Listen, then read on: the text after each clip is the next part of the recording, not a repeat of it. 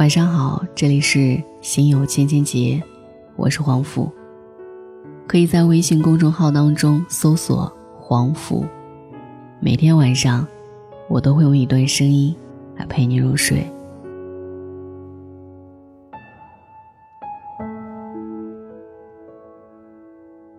前几天去朋友家串门，见他一张脸拉的老长，问其究竟，被拉到了他家附近一个小仓库门口。推开门，平时细声细气的阿姨一曲《青藏高原》正飙到高潮。老头老太太挨个的上台表演，两个推销员的保健品宣传穿插其中，一片欢声笑语。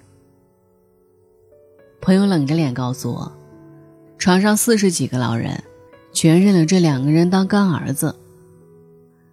这儿子当的可溜了。朋友不常在家。他们三天两头往家钻，给老人揉肩膀、按大腿，偶尔带爹妈们去庙里烧香，把开过光的佛珠套在老人手上，念叨：“保佑咱爸咱妈身体健康。”老人被哄得笑眯眯，人感动了，钱包空了，家里的保健品堆成山了。少有成就感的老人用干儿子教会的微信给女儿视频：“丫头。”快回来吃药呀！朋友回来看到满屋三无保健品，没气也气出病了。他想不通啊，小时候教自己别要怪叔叔糖的母亲，如今怎么上当了？老人也想不通啊，萍水相逢的干儿子都这么贴心，亲生闺女却让人伤心。我也想不通啊。路边卖假药的骗子，什么时候比我们自己还了解我们的父母了？今年回家，爸妈在追几年前的电视剧《老有所依》，我刷手机的间隙瞄了几眼，有几集也是讲了老年人买保健品的事儿。剧中有位老太太，曾是单位干部，习惯了管理和指挥别人，为了证明自己退休后宝刀未老，入了投资保健品的坑。那个骗子很懂套路，老人关心房产，他帮着出谋划策；老人节俭，他大清早去超市排队买特价菜。平日只顾工作的儿女，在这对比下确实不够尽责。最后老人被骗，儿女也学会反省。看戏时，我们当然明白剧中老人的空虚孤独，但道理太空洞。身为当事人时，我们依然过不好自己的人生。当个性与独立被过度诠释，当父母皆祸害成为流行语，当孝字被解读成给孩子一刀并把他们埋入土里，无数年轻人的应对方式是逃离。文青们口中教训的逃离故乡，说白了，就是逃离有关父辈的生活。那种平淡索然、缺乏自由的生活，好像《立春》里面对故土小镇咬牙切齿的蒋雯丽，说什么都不想在这个城市里发生爱情。有了梦想，有了远方，学会清冷，学会自视甚高，有时却忽略，甚至忘记了来时的方向。不愿做一眼望到头的工作，父母却认为公务员是世上最好的职业；不愿过度交际欠人情，父母却教育算好对朋友的每一次付出和回报；不愿太早关进柴米油盐的围城，父母却变着法儿的跟孩子要自拍去相亲。算了算了，根本不懂我，索性远离他。就算过年团聚，我们也是在父母正在看电视的沙发上，自顾自刷着手机里的春节自救指南，致某些讨人厌的亲戚。可当父母凑过来试图懂你时，我们却习惯地皱着眉头把手机移开。有山埋怨，隐私被侵犯，情绪之激昂，仿佛坐在身边的是个阶级敌人。越亲近的关系。越考验修行，修养高不高，就看与父母如何相处。年轻人都爱拿“都什么时代了”说事儿，本质的目的是在质问父母：“你为什么不像我这样做？”这一份质问，与父母对子女的诉求并无差异。将心比心几个字，谁都会说，谁又会做。电影《乘风破浪》里有个段子很经典，饰演父亲的彭于晏，年轻时给儿子邓超留了一箱宝贝，长大后的儿子打开父亲的宝贝，发现是一床的 BP 机。当时全影院的观众都笑了，剧里的主人公却在沉思。时代早就不是那个时代了，父辈与我们在三观上的差异，真实存在，无法消解。无所谓谁改变谁，可贵是，谁为谁改变。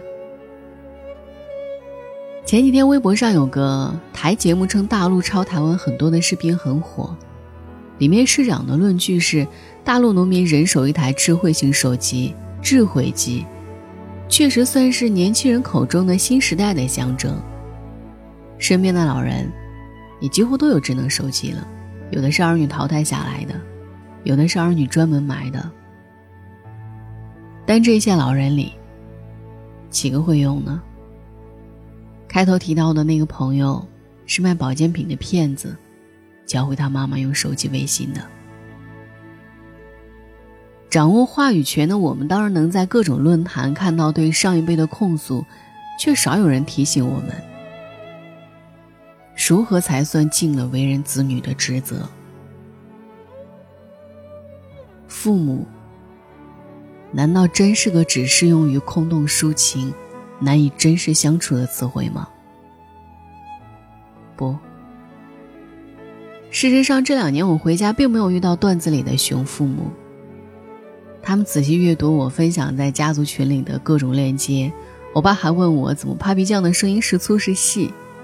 他们有自己的娱乐生活，打打麻将、跳跳舞。我妈甚至学会了辣眼美图。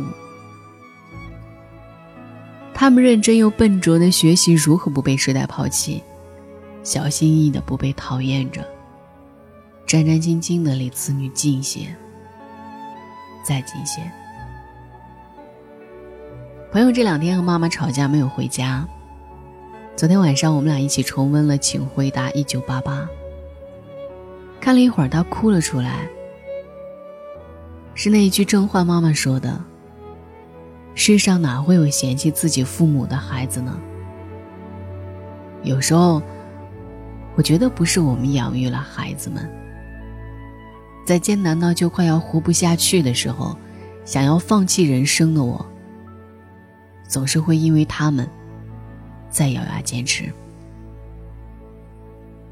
所以我觉得，是孩子们救了我。你真是那个会嫌弃自己父母的孩子吗？晚安。当你老了，头发白了，睡意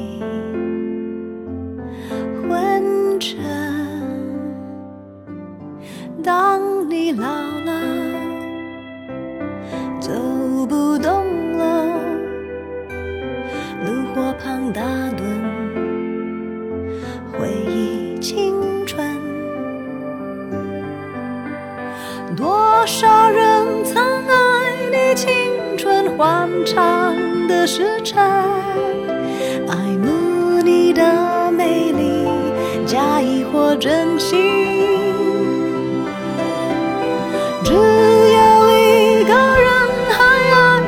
虔诚的灵魂，爱你苍老的脸上的皱纹。当你老了，眼眉低垂，灯火昏黄不定，风吹过消息，这就是我心里的歌。